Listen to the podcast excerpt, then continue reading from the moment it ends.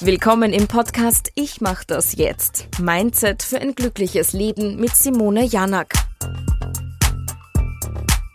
Die gesunde Abgrenzung. Ja, das ist oft nicht einfach, aber unheimlich wichtig.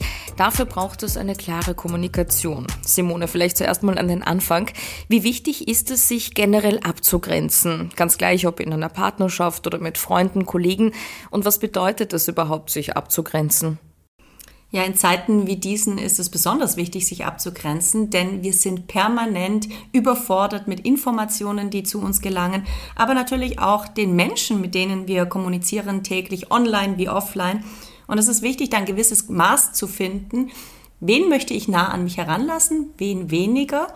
Und im Prinzip ist die Abgrenzung nichts anderes als der Abstand, der für mich wichtig ist zu der anderen Person. Ein bisschen wie beim Tanzen. Da möchte ich ja auch nicht zwei Meter vom Partner entfernt sein, weil dann habe ich ihn nicht mehr an der Hand. Oder auch nicht zu nah. Das könnte ja auch etwas unangenehm sein, vor allem wenn derjenige dann auf die Füße steigt. Also Nähe und Distanz ist da zum Beispiel so ein Thema. Was heißt das denn überhaupt Nähe und Distanz und wie stelle ich es im Alltag an? Vielleicht hast du da ein paar Beispiele. Also wichtig ist erstmal zu wissen, was verstehe ich eigentlich unter Nähe und Distanz. Und wenn ich jetzt zehn Menschen frage, dann bekomme ich definitiv zehn Antworten. Das heißt, für die einen ist Nähe, ich kuschel die ganze Zeit und bin ganz nah mit dem anderen. Für anderen ist es schon Nähe, wenn man einmal die Woche telefoniert. Und gerade in Familien passiert es sehr häufig, dass das Verständnis aus Nähe und Distanz komplett unterschiedlich ist. Eltern zum Beispiel haben manchmal lieber mehr Kontakt als die Kinder oder auch umgekehrt. Und es ist wichtig für sich selbst mal zu schauen, wie wichtig ist mir der Kontakt zu welcher Person, welche Nähe möchte ich. Und dann, das hast du vorher schon so schön gesagt, ist es auch wichtig, darüber zu sprechen. Denn nur wenn wir klar darüber kommunizieren, können wir auch ein schönes Maß an Nähe und Distanz schaffen in jeder Beziehung. Wie können wir denn klar kommunizieren, den anderen aber damit nicht verletzen, wenn wir ihm sagen möchten, ja, es ist mir schon ein bisschen zu nah geworden?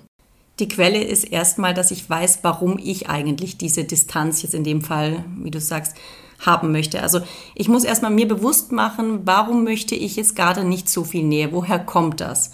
Und ich darf auch die Ängste des anderen wahrnehmen, denn oftmals ist es ja so, wenn wir uns abgrenzen, haben wir ja auch Angst, dass der andere vielleicht uns mit Anerkennung entzieht oder Liebe entzieht, vielleicht nicht mehr ganz so nah zu uns ist. Das wollen wir ja dann auch nicht. Das heißt, wir müssen uns sehr stark bewusst machen, wo stehe ich gerade und wo steht der andere gerade.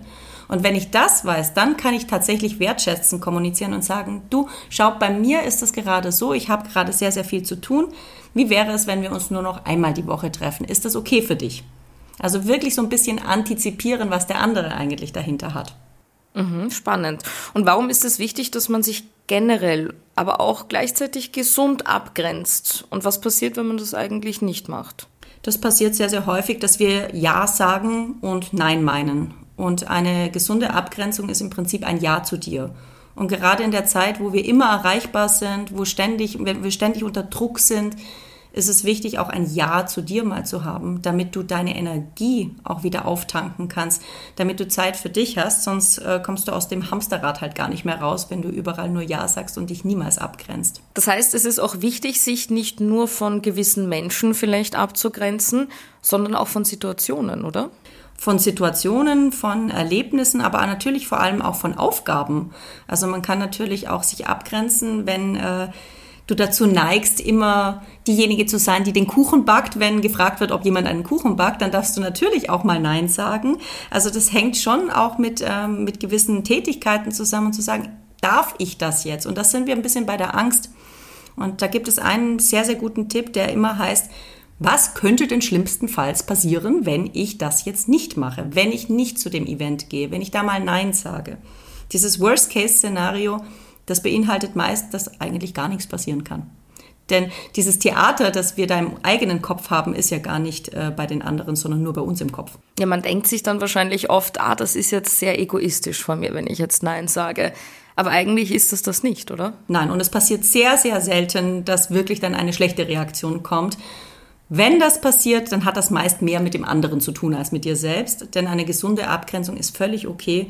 Und also gerade bei mir ist der Kopf immer dran geblieben, wenn ich das getan habe und das ist auch gut so. Also gesunder Egoismus. Es ist ein gesunder Egoismus, der heißt, ich entscheide bewusst, mit wem ich heute meine Zeit verbringe. Und das heißt überhaupt nicht, dass ich den anderen deswegen nicht mehr mag. Da sind wir wieder bei der wertschätzenden Kommunikation. Ich darf das natürlich klar sagen und trotzdem nicht die Gefühle des anderen verletzen.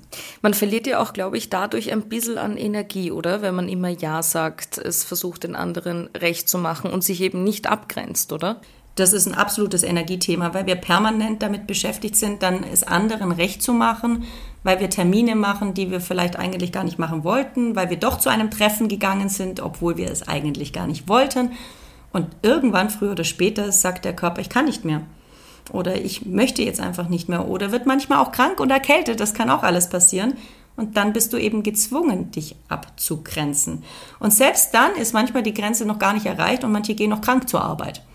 Also das ist der Moment, wo man wirklich merkt, es war schon vorher Zeit, sich abzugrenzen.